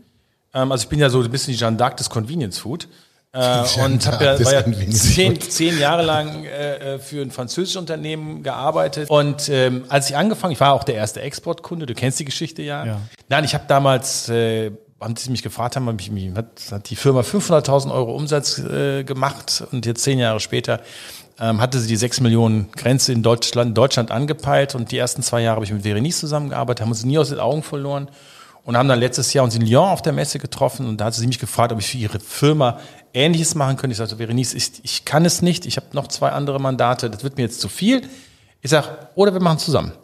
Da sagt sie, ja, äh, ja, da, da, da muss ich mal überlegen. Ja, ich sagte, überlege mal. Und dann hat sie das überlegt und dann haben wir dann zum Jahreswechsel die Firma gegründet und haben jetzt mittlerweile sechs Unternehmen, die wir beraten. Wir helfen Unternehmen halt vom Ben, die also aus dem Benelux, den Dach oder von Dach nach Benelux kommen wollen, ähm, mit äh, Convenience-Produkten hauptsächlich auf dem Markt Fuß zu fassen. Also ganz, ganz spannendes Thema. Und äh, nee, also ich bin da offen für alles. Wir kommen gleich mal zurück zu den neuen Sachen, den äh, Dinge, die man noch so entdecken kann. Ich habe neulich gesehen auf Instagram, hast du neue Produkte gezeigt, so kleine Boxen mit Klarsichtdeckel, sah ein bisschen aus wie Pausenbrot 2.0 2.0. Was habt ihr genau davor? Ist es dann School Plus oder was wird das? Das klassische Event-Catering, das sind unsere Tretter-Karl-Boxen. Ähm, die sind aus unserem ersten Konzept. Wir sind hier etwas anders aufgestellt als die meisten Kollegen. Die meisten Kollegen arbeiten unter einer Marke, vielleicht mal zwei. Aber ähm, also wir arbeiten ja wie ein Hotelkonzern im, im Event-Catering bei der Burg Premium Catering, dass wir unseren Kunden von zwei Sterne, also wenn man eine Hotelkategorie nehmen würde, von zwei Sterne bis fünf Sterne plus alles bieten kann. Unsere Kunden können danach wählen, nach ihrem Budget. Okay. Also man hat ja manchmal, in der Woche geht man dann in Holiday Inn, Ja, und am Wochenende mit der, äh, mit der Frau am Wochenende irgendwo, wenn man irgendwo Karten in Hamburg in der Oper ergattert hat, geht man in ein anderes Haus. Also so können wir das an, anbieten und da arbeiten wir anders. Und diese Boxen sind so theatrikal, weil das war unser erstes Konzept, das uns 2009 damals auch durch die Krise getragen hat. Also die Idee einer Zweitmarke, fünf Sterne Premium Catering, aber dann die Haltmarke Theatrikal mit drei Sternen. Die haben uns damals wirklich, äh, kann man wirklich so sagen, den, den, den, den, den Hals gerettet, den Kopf gerettet. Und äh, da ist so Signature sind die Wegleser. Und die sind halt in dieser, in dieser Box, weil die halt absolut verschlossen sind, super sind. Also Food Safety, besser geht's nicht. Corona hat äh, viel Einfluss auf uns genommen, äh, auch Einfluss auf die Ernährung. Wird die sich verändern? Was glaubst du da? Wird der Einzelne, der jetzt, ob im Holiday Inn Express oder bei dir auf den Events, wird sich die Betriebs- und Gemeinschaftsverpflegung, die Eventbranche sich verändern? Also nicht so signifikant. Also das, das, das, das glaube ich nicht, auch wenn ich es jetzt gerade versuche vorzumachen. Was machst du vor? Also eine der Beteiligungen ist äh, Mae Mae. Äh, Mae Mae ist ein Unternehmen, das äh, mache ich gemeinsam mit dem Tobias Lebels. Tobi Lebels war Fußballprofi bis vor zwei Jahren, hat in Gladbach, Düsseldorf, äh, Ingolstadt, ich glaube Augsburg auch noch gespielt. Tobi hatte mit 17 Jahren in einem Zweikampf äh, einen, äh, ich glaube, zweifachen oder dreifachen Leberriss erlitten. Ähm, hatte dann da immer auch Probleme gehabt. Dann hat dann mit 23 äh, sollte er äh, medikamentös eingestellt werden. Hat er gesagt, mache ich nicht. Hat sich mit dem Thema Ernährung auseinandergesetzt, äh, hat dann, glaube ich, zunächst vegetarisch, dann vegan sich ernährt. Und binnen einiger Monate haben sich seine Werte absolut normalisiert. Jetzt äh, hat er dann diese Firma gegründet. Mae Mae ist hawaiianisch für rein und sauber. Und äh, seit ja, jetzt seit einem guten halben Jahr, kurz vor Corona, er hatte vorher so eine kleine Küche sich eingemietet in Mönchengladbach, ist kurz vor Corona-Zeit hier zu uns aufs Areal gezogen, produziert jetzt hier roh, raw, biologisch, nachhaltig, Säfte, Shots. Und wir haben jetzt auch angefangen, äh, äh, Brownies, äh, Powerballs, Salate zu machen für eine vegane Ernährung. Und du schließt dich da an, äh, weil du dann dich jetzt auch nur noch raw und äh, vegan und mit Juices ernährst? Also wie mit den Juices habe ich gemacht. Mhm. Also drei Tage, so eine Drei-Tageskur. Das ist schon hart. Also weil ich auch auf Koffein verzichten muss und ich bin so ein echter Koffein-Junkie. Mhm. Aber ähm, man merkt dann schon, so am dritten Tag tut dir alles weh. Also mir taten die Beine. Ich habe echt gedacht, ich hätte wieder, weiß ich, Fußball gespielt oder so weil diese ganzen, diese ganzen Schmutzstoffe aus dem Körper halt rausgehen. Ähm, und ich habe mir jetzt äh, selber mich vorgenommen, weil ich erblich bedingt Probleme habe äh, mit meinen Eisenwerten, meine Ernährung umzustellen. Was mir als Metzger so natürlich jetzt nicht so richtig einfach gefallen ist. Zur Erklärung, ich habe immer in der Grundschule gedacht, die ich wäre nur mit armen Kindern in der Schule, weil die haben ja nur ein oder zwei Scheiben Fleischwurst auf dem Brötchen gehabt. Bei mir war die Fleischwurstscheibe so dick wie, Dicker bis Brot. wie der Daumen. Hattest du Brot eigentlich dabei oder war das ja, Doch, doch. Weil sonst die dicken, dicken Scheiben Fleischwurst, die hätten sonst so komisch ausgesehen. Ähm, nein. Und habe in der Tat angefangen, jetzt so vor zehn Wochen meinen Fleischkonsum mal wirklich drastisch zu reduzieren und muss sagen, das tut mir schon gut.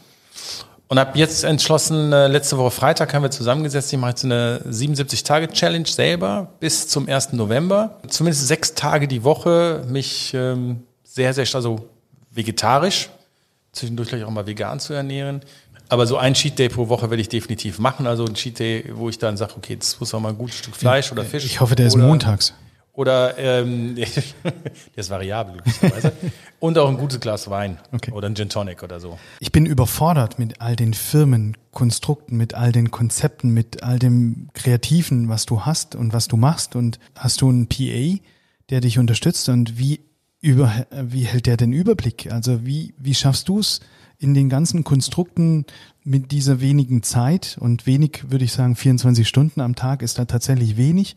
Wie, wie hältst du da dich fit? Wie bleibst du da im Thema? Wie, äh, wie geht das? Also meine PA ist äh, auch war oder ist auch gleichzeitig Marketingleiterin, ist aber gerade im Mutterschutz. Also das ist, das ist jetzt gerade auch in der Tat ein bisschen äh, bisschen ähm, anspruchsvoll. Ähm, wie halte ich den Überblick? Ich habe ja das Glück, ähm, einen Geschäftspartner im Unternehmen zu haben, der auch Mitgesellschafter ist seit einigen Jahren. Ähm, wir sind Freunde. Ähm, also wirkliche Freunde. Wir, wir kennen uns äh, seit über 30 Jahren. Ich bin auch Partneronkel seines Sohnes, also noch in der Zeit, bevor er im Unternehmen angefangen hat. Er kannte das Unternehmen schon sehr, sehr lange, weil, äh, weil er während seiner Studienzeit bei uns äh, gekellnert hat. Und äh, ja, und irgendwann ist Burkhardt halt dazugestoßen, weil einfach ich bemerkt habe, dass das Unternehmen zu groß wird. Dann hatte ich dann jemand fürs Kaufmännische reingenommen. Ähm, dann wurde es noch ein bisschen größer und dann ähm, hatte derjenige, der kam, gesagt, er möchte in seine alte Branche, in die Automobilbranche zurück und dann Glück im Unglück, Burkhards Unternehmen, wo er damals in der Modebranche tätig war, ging in Insolvenz und so ist er rübergekommen und äh, ja und ähm, also wir haben eine ganz klare, eigentlich eine ganz klare Aufteilung im Unternehmen. Also alles, was äh, Backoffice ist, ist ähm, seine Aufgabe. Mhm. Ähm, alles, was Front Office ist, äh, mache ich. Also die Rampensau vorne und äh, die Akquise, das Marketing, Küche. Burkhardt und ich sind einfach wie Ying und Yang. Und ähm, wie Ulf und Matthias. Wie Ulf und Matthias. Optisch auch. also, wir ja, ja auch so ein guter Szenemann an meiner Seite. Das ist, das ist echt. Ähm, ja, im Unternehmen werden wir nur äh, Bimmel und Bommel genannt. Zumindest, dann, wenn, wenn man glaubt, wir wären nicht in Reichweite. Die, die haben von dem Mikrofon nicht, nicht, noch nichts gehört, ne? Alleine könnte ich das nicht. Mhm. Georg, es geht ja bei Events immer darum, unvergessliche Momente zu schaffen. Wie macht man das in diesen Zeiten? Wie macht man das in den nächsten Wochen und Monaten? Also das wird eine der in der Tat eine der, der, der größten Herausforderungen werden. Was aber das liegt an so vielen kleinen, das sind ja die vielen kleinen Dinge. Ich sage ja immer, ne, es sind diese, diese kleinen Momente, an die man sich später erinnert. Ne? Also man erinnert sich nicht immer an diese großen Dinge, sondern an diese vielen kleinen äh, Dinge. Ähm, das, das Lächeln des Kellners, äh, das perfekte Einschenken, ähm, all, all diese ganzen Dinge, die halt, die halt drumherum sind. Das große Problem, was ich sehe, ist, die, oder die Frage, die ich mir noch stelle, ist, wie verändern sich die Menschen?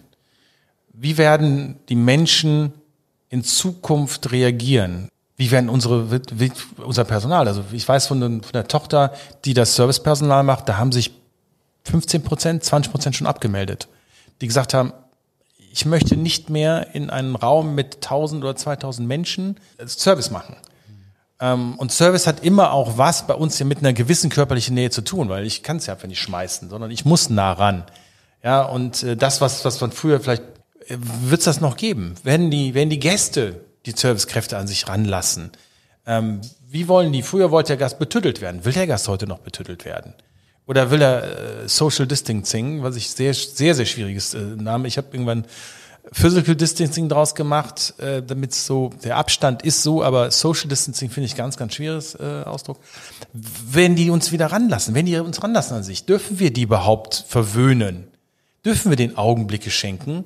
Oder wird das Ganze schon dauern, bis das sich so ein bisschen, weil es ist ja diese Angst. Und das muss ich ganz ehrlich sagen, ich habe es völlig unterschätzt. Diese, äh, vielleicht bin ich auch, als ich Rheinländer bin, vielleicht auch, weil ich ja immer so stolz erzählen kann. Meine Familie hat die, die 1720er Pest überstanden, 1820 die Cholera, 1920 die spanische Grippe. Wir werden auch 2020 Corona überstehen.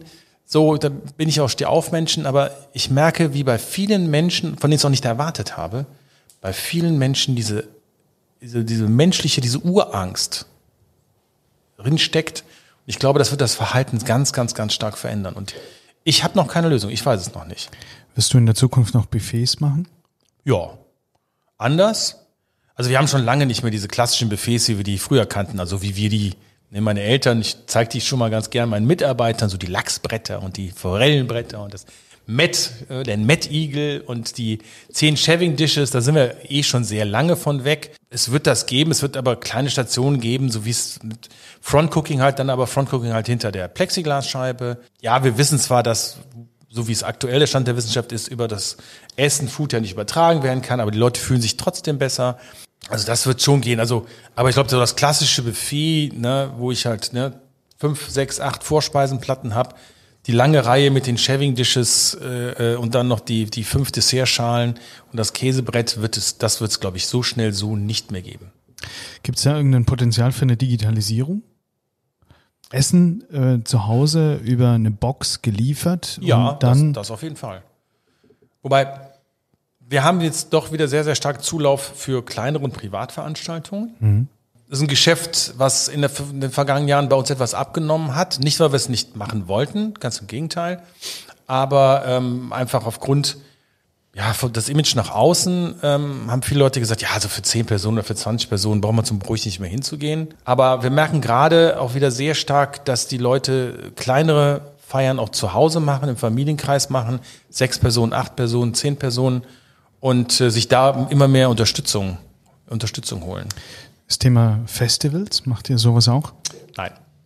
Nein, wir waren mal im Gespräch mit einem äh, mit äh, Kollegen aus Holland, die das wirklich ganz, ganz, ganz toll machen man muss ja wirklich sagen, die, die Freunde jenseits der Grenze, die aus dem Land der Vize-Weltmeister und Vize-Europameister sind uns in dem Bereich, muss man sagen, da sind uns leider einen Schritt voraus. Mhm. Ich glaube ja, wir gewöhnen uns an digitale Meetings. Wir erleben das gerade bei Produktpräsentationen vielerorts. Es gibt die ersten mehr oder weniger coolen, auch äh, digitalen Messen. Und wahrscheinlich wurde auch schon bei Videokonferenz geheiratet. Aber ich finde, Genuss ist irgendwie was anderes. Noch sind doch die meisten Formate, die wir haben im digitalen Bereich, nicht mehr halb so cool wie Ihre analogen Vorbilder, oder? Nein, also bei, bei, bei weitem nicht. Ähm, wobei das Thema Digitalisierung ein ganz, ganz spannendes Thema ist und da würde ich gerne gleich auch noch was darüber was zu erzählen, weil das ist auch einer unserer Zukunftsvisionen und kann mit zu einer der wichtigsten Dinge für uns, für die Zukunft werden. Nein, also digital, die, die Meetings, die wir haben, da wird jetzt ein bisschen gegessen. Ich war eben auf einem der ersten digitalen, äh, der ersten Events wieder, die hier in der Düsseldorf in der Messe im Kongresszentrum stattfanden wenn du mit drei Mann an so einem 1,50 Meter Tisch sitzt, ja, mit der Maske rumrennst, mit der am Buffet, Meter weit auseinander und ähm, ja, das ist schon, ist schon schwierig. Und die Hälfte der Menschen sitzen dann zu Hause am Computer und gucken zu, wie du isst. Sehr ähm, freudlos, oder? Sehr freudlos. Nein. Was, glaube ich, was, was verstärkt sein wird, ist das Thema des Office- und Conference-Caterings. Das wird sich sehr stark verändern. Das wird wieder sehr stark, stark in den Vordergrund kommen, weil halt äh, auch das Thema, wir fliegen mal eben für ein Meeting nach Berlin. Ja, morgens rein, gehen dann noch äh, mittags Merkst du, wie essen. er mich anschaut? Nein. das Essen und haben dann zwei Stunden Meeting und fliegen wieder zurück. Ich glaube, das Thema wird sehr stark nachlassen. Zu, zu Lasten der Kollegen aus der Hotellerie, definitiv. Ähm, ich glaube, dass dann eher wirklich, also Zoom-hybride Meetings stattfinden werden mit Büro Hamburg, München, Düsseldorf, Berlin. Ja, und dann werden dann da, weiß nicht, acht, zehn, zwölf Leute sitzen und dann wird das Thema Office Catering da mit Sicherheit okay. spannend werden. Du wolltest noch was sagen zu der Digitalisierung. Da hast du noch irgendwie was Neues dir ausgedacht. Ja, wir sind an einem ganz spannenden Konzept dran, ein digitales äh, Retail-Konzept, ein sehr starkes digitales Retail-Konzept, was, äh, wo wir im September ähm, eröffnen werden. Den ersten Store hier in Düsseldorf. Ja, ist ähm, Digital Community Concept Store und äh, wir werden dort in einem Store zwischen 800 und 1200 Artikel anbieten, also wie Größe Aldi. Aber es wird eine Schnittstelle sein ähm, zwischen der Gastronomie und dem Retail. Wir werden auf der einen Seite werden wir äh, Produzent werden für die frischen Produkte, also Wraps, Sandwiches, ähm, Salate, Bowls, äh, ähnliche Sachen, aber auch Ready-to-Go-Meals, werden aber auch zuständig sein für das Thema der, der regionalen Beschaffung von Obst, Gemüse, Molkereiprodukten. Ähm, das alles, dann wird es einen Lieferant geben, der die das Trockensortiment liefert. Und äh, ein ganz, ganz spannendes Konzept, ähm, stecken kluge Köpfe dahinter. Und ähm, wir glauben, dass das stark in die Zukunft geht. Du bestellst per App oder per Tablet im Store, eigentlich ist im Store niemand außer, außer den, den Kunden. Es gibt eine sehr coole, sehr, sehr hochwertige Kaffeebar geben, wo du dir morgens deinen Kaffee ziehen kannst. Ähm, wie gesagt, alles digitalisiert, alles über die Plattform, alles individualisiert und sehr ambitioniertes Projekt. Ähm, klingt, klingt spannend. Wir denken, dass es äh, in drei Jahren möchte man 200 Stores in Deutschland haben, in, in fünf Jahren 1000. Und ähm, ja, ist halt intelligent, arbeitet, sortiert aus, sortiert ein, ähm, wird sich auf unterschiedliche Standorte mit unterschiedlichen Zielgruppen oder ähm, flexibel darauf reagieren können. Und ähm, ja, und wir werden in einem Betreibermodell werden wir die, die Stores auch betreiben, also hier für die Region. Äh, also hier die Region heißt, ich habe mir das Gebiet von Münster bis Koblenz sichern lassen. Aber es wird dann auch Kollegen in Hamburg geben, es wird äh, Rhein-Main, Stuttgart, München, irgendwann dann auch nochmal Berlin. Hat das Baby schon einen Namen? Ja, Tippi. Tippi. Tippi. Und wann geht ja. Tippi an den Start? Äh, Mitte September planen wir den ersten Store hier in Düsseldorf und planen bis zum Ende des Jahres noch zwei weitere Stores. Ich habe deswegen gefragt wegen Digitalisierung. Ich möchte kurz eine Information oder eine, eine Erfahrung teilen. Tomorrowland sagte bestimmt was als mhm. Festival, ist ja, ja eigentlich doch recht renommiert. Ich habe mir sagen lassen, dass innerhalb von 90 Sekunden, wenn die starten, die Karten zu verkaufen, 400.000 Tickets a 400 Euro verkauft sind. Das Festival geht über ein paar Tage und ist enorm erfolgreich und hat jetzt in Corona erstmalig digital stattgefunden. 60 Programmierer haben eine Welt programmiert, wie eine Art Videospiel mit zwölf Räumen und in den zwölf Räumen haben dann DJs aufgelegt. Das Ganze wurde kulinarisch begleitet. An dem, an der Stelle schöne Grüße an Sebastian Wussler, der auf der Inspiration Page auch mit dabei war. Stage, sorry, nicht Page. Unglaublich. Eine Million Tickets haben die verkauft. A 20 Euro. Sicherlich nicht die Einnahme, die sie über normalerweise, wenn alle physisch da wären. Aber ich glaube, das kann auch etwas sein. Und seit ich die Informationen alle so zurückbekommen, gespielt bekommen habe, äh, denke ich so an Wacken. Ähm, Wacken die einen, die dorthin fahren und die anderen, die halt zu Hause moschen. Ne? Das Oder Problem ist, beim Zuhause moschen ist nach dem Moschen der Computer kaputt. Ja, das aber- ist halt an, anders. Aber stell dir vor, du kommst ein Jahr nicht zu dem Festival hin, aber du hast dann trotzdem noch die Möglichkeit. Also ich glaube schon, dass sowas auch ein Potenzial hat, dass man sich dort weiterentwickeln kann. Kannst du dir vorstellen, Rock am Ring und du sitzt zu Hause und per Livestream über einen Beamer in deiner Loft beim Glas Wein und eine Zigarre und du erlebst dann den, den Hauptakt? Du, wir machen jetzt gerade äh, für einen Kunden, ähm, Unternehmensberatung, gibt es keine Weihnachtsfeier, sondern es gibt ein gemeinsames Kochen. Ähm, fünf Standorte, jeder Standort zwischen 120 und 200 Mitarbeitern. Sollen wir für Anfang Dezember, sollen wir Pakete fertig machen mit den Zutaten. Die können vorher auswählen, also sie wissen noch nicht, was sie kriegen, aber ob es dann vegan, vegetarisch oder normal Fleisch, äh, oder Fleisch dann ist. Und ähm, dann wird ein Dreigangmenü gekocht über den Abend hinweg mit Wein dabei, mit Weinbegleitung dabei, ähm, mit ähm, einer kleinen Flasche Champagner dabei, weil halt äh, immer für dann äh, denjenigen zu Hause mit Partner in den meisten Fällen halt sein soll. Und wir werden halt dann bei uns hier im alten Kesselhaus, was du ja kennst, werden wir eine Küche aufbauen und werden von da aus dann per Livestream Supergeil. rüber geschickt werden auf die iPads, auf die Mhm. Laptops oder was auch immer, werden dann halt mit denen, mit denen dann gemeinsam kochen. Und äh, ja, also bei uns wird dann die Geschäftsführung sein. Ähm, die, ich glaube, drei oder vier Hauptgeschäftsführer, die sind, die werden dann bei uns mitkochen. Und ein bisschen größer, wir werden einen schönen Tisch eindecken und all diese ganzen Sachen. Und äh, ja, also ich glaube, sowas, so, das wird, das wird kommen. Das äh, ist schon da. Johann Lafer vom SWR 3. Bei euch Ja. ist doch auch immer, der grillt doch mit der Weber. Äh, was ist das? Zu, ja, das ist zur ja so Himmelfahrt? quasi, ja, zur Himmelfahrt und im, und im Herbst, glaube ich, zweimal Ja, im das Jahr. Angrillen und Abgrillen. Äh, Lava grillt, angrillen, abgrillen, ganz genau. Und dann kriegst du dann quasi übers Radio deine, deine, deine Informationen. Jetzt bitte die Bierdose in das Hähnchen stecken, ja, ähm, und solche Sachen. Und dann geht's halt los. Und das ist halt das halbe SWR-3-Land, so heißt es ja im Süden, dann grillt dann gemeinsam. Ähm, aber ich glaube, was der Lava kann, kann der Georg auch. Ähm, wir haben ein großes Telekommunikationsunternehmen hier in Nordrhein-Westfalen. Die haben ähm, eine, Veranstaltung, die die geplant haben, leider bei uns, äh, mit 4000 äh, Mitarbeitern, haben die dann gecancelt. Ähm, was die gemacht haben, die haben dann das äh, als, als Zoom-Meeting oder das Meeting gemacht und haben dann ihren Mitarbeitern ähm, Gutscheine von Lieferando. Und dann konnte jeder sich mittags für 15 Euro bei Lieferando was bestellen. Dann wurde dann gemeinsam gegessen. Also bedeutet, die Weihnachtsfeier wird trotzdem stattfinden, aber halt vielleicht ein bisschen anders. Ähm, Ja, und vielleicht Open Air, oder? Wie sieht Ja. das aus? Macht Also ihr hier den größten Open Air. Biergarten Düsseldorfs noch rein? Ja, Open Air, aber ähm, vielleicht Weihnachtsmarktmäßig, aber da sind ja auch die Diskussionen. Nee, ich glaube nicht. Also weil einfach dies, dieses das Thema der Distanz. Also wann ist eine Weihnachtsfeier schön? Also unschön wird's, wenn nachts um, um 2 Uhr 2,0 Promille dir der Mitarbeiter sagt, was du nie so richtig machst oder nicht so richtig gemacht hast im Jahr über. Nein, ich glaube einfach, das, das sind Veranstaltungen, die leben einfach von den Emotionen, die leben von der Nähe, die leben halt von, von Tanzen, die leben von Erzählen und von nah beieinander sein und so weiter. Das wird es dieses Jahr nicht geben. Georg, unser Podcast ist immer auch die Chance, mal was über die Verflechtungen hinter den Kulissen der Branche zu erfahren. Und eigentlich war die Aufgabenstellung drei Sätze, aber ich würde es jetzt tatsächlich reduzieren auf drei Eigenschaften der folgenden nächsten Person, würde ich gerne mal von dir wissen. Klaus-Peter Kofler. Visionär, Michael Käfer. Bewahrer und Entwickler. Karl-Heinz Hauser. Oh, ein guter Buddy. Guter Buddy, okay. Guter Buddy. Okay. Georg, äh, wir kommen so ein bisschen zu dir als Person. Das würden wir natürlich auch noch so ein bisschen streifen oder zumindest, äh, oder was heißt streifen, richtig behandeln eigentlich.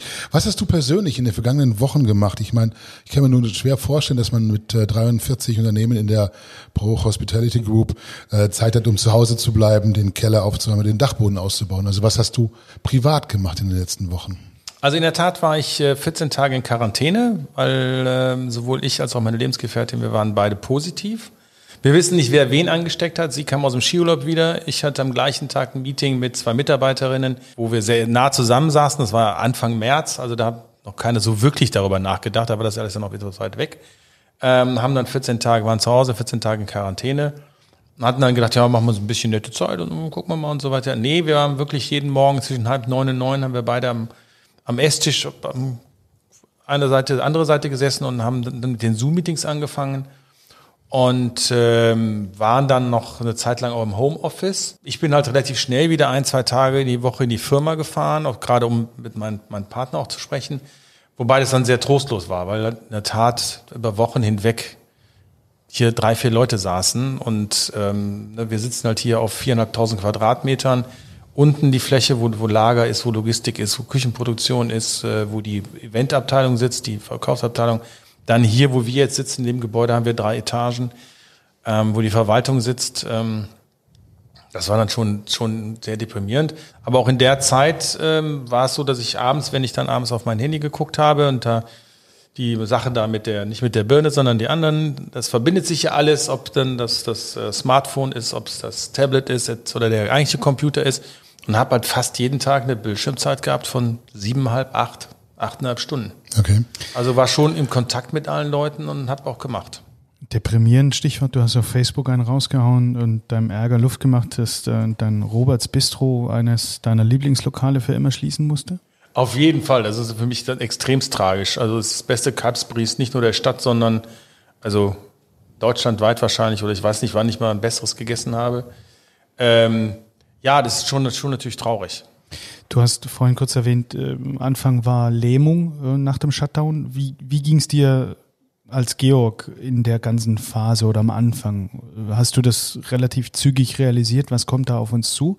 Oder wie bei vielen schwer greifbar und dann das Beste draus machen und einfach mal abwarten? Oder wie ging es dir da? Also, wie ich das eben schon sagte, ich bin natürlich ähm, was ich ein bisschen flapsig erzählt habe, ist halt, wir sind 286 Jahre alt, unser Unternehmen. Also wir haben wirklich schon sehr viel kommen und gehen sehen.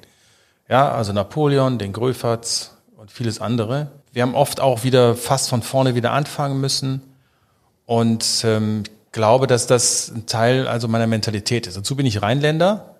Also grundsätzlich für mich ist ja nie die Frage, ob das Glas halb leer ist, sondern wie viel Gin ist noch in der Flasche. Und äh, ich gucke immer nach vorne, ich bin immer positiv. Das fällt einem natürlich auch nicht immer leicht, das, das ist klar. Ich war ehrlicherweise am Anfang etwas zu optimistisch. Mein Partner, also wir sind ja, wie gesagt, Yin und Yang. Ähm, ich, Bimmel und Bommel eigentlich. Oder ne? Bimmel und Bommel. Ja. Und äh, er ist halt immer so derjenige, also ich laufe ja immer los und mache und tu und ähm, er ist dann derjenige, der dann da steht und mich an den Hosenträgern packt und mich wieder zurückzieht so langsam.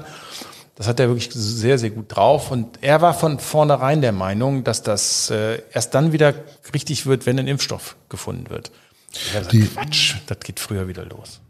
Die, die ersten Wochen hat man dich öffentlich auch immer wieder sehr deutlich schimpfen hören. Also da war auch, glaube ich, viel Wut und viel Ärger mit dabei. Äh, du hast oftmals vielleicht auch ausgesprochen, was andere nur gedacht haben. Was kam als Feedback? Ähm, ich bin dann sehr oft angegriffen worden. Ähm, ich habe mich als, als Sprachrohr unserer Branche verstanden. Ähm, ich habe glücklicherweise im Gegensatz zu vielen, vielen Kollegen, habe ich etliche Follower in den sozialen Medien. Ich habe mich auch äh, verstanden für, für die, sei es für die LECA, sei es für die FBMA, sei es aber auch äh, im Leaders Club ähm, oder auch, auch mit Ingrid Hartges in der, in der DEHOGA, mich da zu engagieren und nach draußen zu gehen. Ähm, ich habe nun mal das Glück, dass mich der, der eine oder andere halt auch kennt und ich auch in die Politik ganz gut vernetzt bin und äh, ja, ich bin laut, ähm, wobei grundsätzlich auch hier, ähm, Also meine Handschrift, ich schreibe nur in Großbuchstaben. In der Tat, das habe ich von meinem Vater geerbt. Meine Schreibschrift kann kein Mensch lesen. Ich schreibe auch in Großbuchstaben immer alles. Das versuche ich dann den Leuten zu erklären, warum ich das in den sozialen Medien auch beibehalte. Ich, manchmal schreie ich auch, dann ist es blöd. Wenn du wirklich schreien willst, ist es blöd, weil du es nicht in Großbuchstaben schreiben kannst. Aber so schreibe ich in der Tat auch. Nein, ich habe meinem Ärger sehr, sehr stark Luft gemacht, habe Forderungen gestellt. Ich bin aber in der Tat auch sehr viel angegriffen worden ähm, von Menschen, die mir Profitgier und Ähnliches unterstellt haben. Und ich habe gesagt, nein, ich versuche nur an der Branche ein Gesicht, eine Stimme zu geben. Was mich total gefreut hat, ist wirklich nach wie vor, dass ich ein bis zweimal die Woche Anrufe oder E-Mails bekomme von, von kleinen Kollegen, letzte Woche noch von einem kleinen Party-Service hier vom Niederrhein, der gesagt hat, Herr Bruch, Sie kennen mich nicht, aber ich möchte mich einfach mal bei Ihnen bedanken, dass Sie in den letzten fünf Monaten, sechs Monaten so für uns gekämpft haben und so nach vorne gegangen sind. Ich habe viele der Kommentare gelesen und ich muss ganz ehrlich sagen, ich habe mich nicht getraut, positiv zu kommentieren, weil ich selber Angst hatte, dass ich dann angegriffen werde. Ist eigentlich auch traurig, oder? Total, absolut. Was glaubst du mit dem Thema Fleisch? Wie geht's da weiter? Stichwort Tönnies.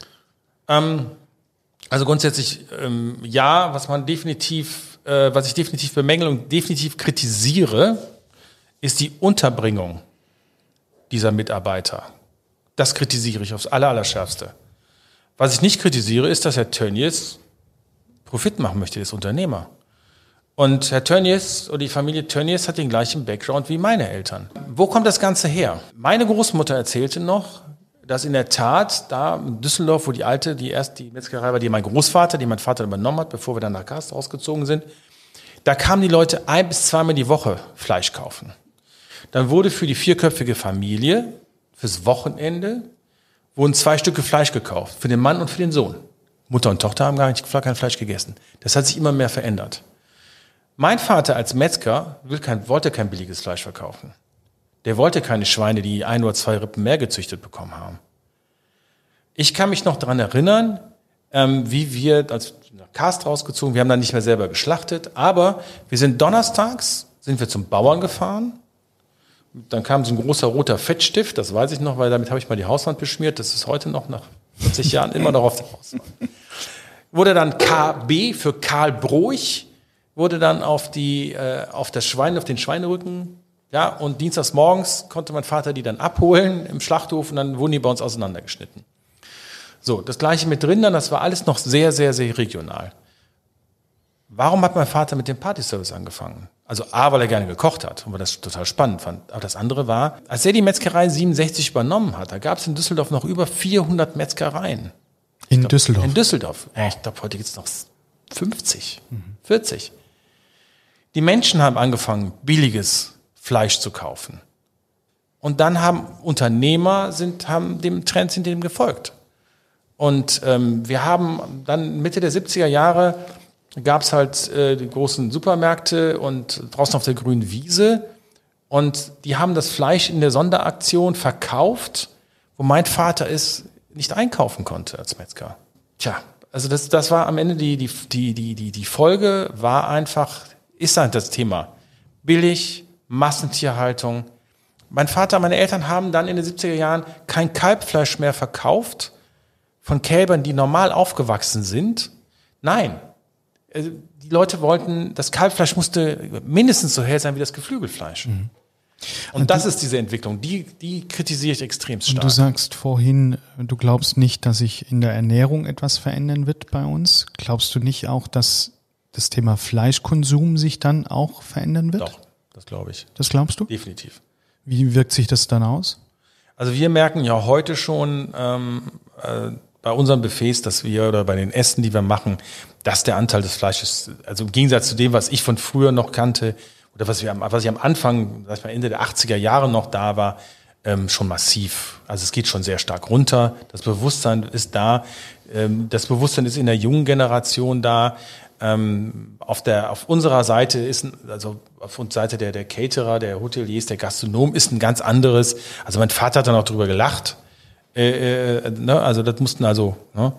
Bei uns gab es halt sechs Leute am Tisch, gab immer elf Schnitzel, weil einer war zu langsam, dann bekam nur eins. So, alle anderen hatten zwei. Das war dann mein Bruder, deswegen ist er heute noch der Kleinste. Ähm, Aber das, das, nein, das wird sich definitiv verändern. Und äh, ja, ich habe ein ganz spannendes, ich habe letzte Woche ein sehr spannendes Zoom-Meeting gehabt. Eschram, ich kann den Nachnamen Eschram Ben, dem CEO von Redefined Meat in Tel Aviv, die diesen 3D-Printer gemacht haben. Mega spannend, mega cool. Kommt über meine Tätigkeit als Aufsichtsrat oder Board-Member eines äh, einer Software in Amerika für die Veranstaltungsbranche zum Thema Visitenkarte. Und ganz, ganz spannendes Thema. Finde ich super spannend. Hast du den direkt bestellt? Den Nein, ich habe den Printer noch nicht bestellt, ähm, aber ähm, wir sind im, im, Austausch jetzt. Wir wollen einfach mal schauen, ähm, ich, weil ich finde das Thema super spannend. Was glaubst du, wie viele Jahre brauchen wir noch, bis du bei deinem Catering das erste gedruckte Fleisch einsetzt? Ich hoffe nicht mehr so lange. Gib uns ein Gefühl. Ich weiß nicht, ich rede gerade erst seit einer Woche mit dem. Naja, aber es ist ja tatsächlich in anderen Ländern ist das ja tatsächlich. Nein, also wir haben, wir haben ich habe auch schon äh, hier Beyond Meat, äh, wir haben die ersten Produkte schon auch gemacht, äh, äh, Burger daraus gemacht, all die Sachen, das haben wir schon gemacht. Ulf, was würdest du dir als allererstes drucken, wenn du so einen Printer hättest? Schöne Frage, die steht hier nicht. Frage. Ich glaube in Mettigel. Ich glaube in Mettigel äh, aus dem 3D-Drucker, das ist genau mein Style. Ja, okay. Georg? Also äh, was ich halt gesehen habe, die Bilder, die ich gesehen habe, wirklich so die Entrecotes und so, die die machen, das, das sieht schon wirklich richtig gut aus. Ich muss es jetzt nochmal probieren. Also ich habe das jetzt am Bild gesehen. Ich möchte es jetzt irgendwann mal wirklich probieren. Ähm, es gab viele dieser, dieser, dieser Burger, die Fleischersatzburger, wo ich gesagt habe, nee, das, das ist es nicht, dann lasse ich lieber sein. Aber ähm, das, diese Sachen sahen wirklich echt toll aus und ja, ich hoffe, dass ich das äh, nicht mehr ganz so lange äh, äh, sein wird, bis ich das äh, probieren darf. Matthias und du? Na, ich muss glaube ich auch beim Fleisch bleiben. Dann würde ich mir wahrscheinlich klassisch ein schönes Kalbschnitzel. Ein Kalbschnitzel ja. mit und, Panade aus dem Drucker. Ja, mit Panade aus dem Drucker. Ich würde tatsächlich mal probieren. Ich weiß nicht, ob die das schon können, dass die Panade ja. auch gleich mitdrucken. Dann warte ich noch ein bisschen länger, weißt du, bis das Fleisch ordentlich ist und dann warte ich auf die Panade. Okay, also für den Matthias wieder ein 3D-Fleischdrucker mit Panadenfunktion. Ähm, Georg, ich würde gerne die Chance noch ergreifen und ein bisschen ähm, unseren Lokalpatrioten hier auch über Düsseldorf ausfragen. Ich meine, Düsseldorf ist schließlich eine Megastadt. Heimaturlaub ist in diesem Jahr sowieso angesagt, von daher, wo übernachtet man? Ähm, was ich super spektakulär finde, ist das Hyatt auf der, auf der Spitze äh, äh im Hafen, weil du einen megamäßigen Blick halt ähm, nach draußen hast, aber wir haben auch so drei, vier wirklich kleine, schöne Hotels. So Boateng hat da äh, gewohnt, ne?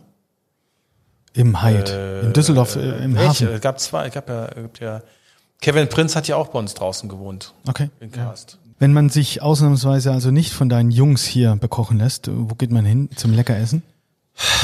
Es gibt viele schöne kleine Restaurants, gute Restaurants. Fritzis Frau Franzi, super Restaurant. Äh, die Akro, das ist ein legendäre ähm, Grieche, griechischer Imbiss mit der Polis, mit so einem kleinen griechischen Restaurant daneben. Ähm, da kann man super gut essen. Ja, ja.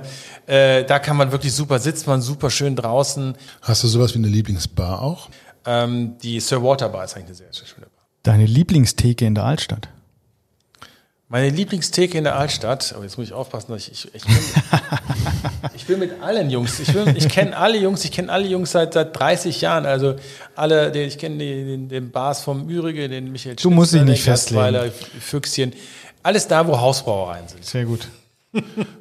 In der Vorbesprechung mit dem Drehbuch für heute und was wollen wir dich alles fragen, hatte ich bemängelt auch, dass der Schlussrambo fehlte, die letzten zwei, drei Male. Und das lag an der Mitteilungsfreude von Haja. Liebe Grüße nach Wien, aber da war der Schlussrambo leider nicht mehr drin. Ja. Okay, und äh, aber ich finde ihn so großartig und wir haben, glaube ich, äh, ganz coole Dinge hier mit notiert. Also du darfst immer nur einmal weiter sagen und immer nur mit einem Satz antworten. Kölsch oder Altbier? Alt. Zur Fortuna oder zum Eishockey? Zur Fortuna. Oldtimer oder Youngtimer? Äh, Oldtimer. Himmel und Erd oder Foie Himmel und Erd. Dann würde ich sagen, an der Stelle erstmal von meiner Seite aus vielen, vielen herzlichen Dank für das wunderbare Gespräch, lieber Georg, dass du dir Zeit genommen hast hier in äh, dieser äh, schwierigen Zeit für uns alle. Und äh, ich fand das Gespräch mit dir ausgesprochen aufschlussreich. Vielen Dank. Ich möchte mich auch bei dir bedanken. Äh, ich hoffe, dir hat die Haselnusscreme geschmeckt. Definitiv, also die, die vegane werde ich auf jeden Fall mit. All die geschlossenen Gläser, die hier jetzt noch ähm, stapelweise hier auf unserem Tisch stehen, die sind eingeladen, hier bei dir zu bleiben. Und ich, wünsch, ja, ich wünsche dir alles Gute und vielen Dank für das Gespräch. Ich bedanke mich bei euch.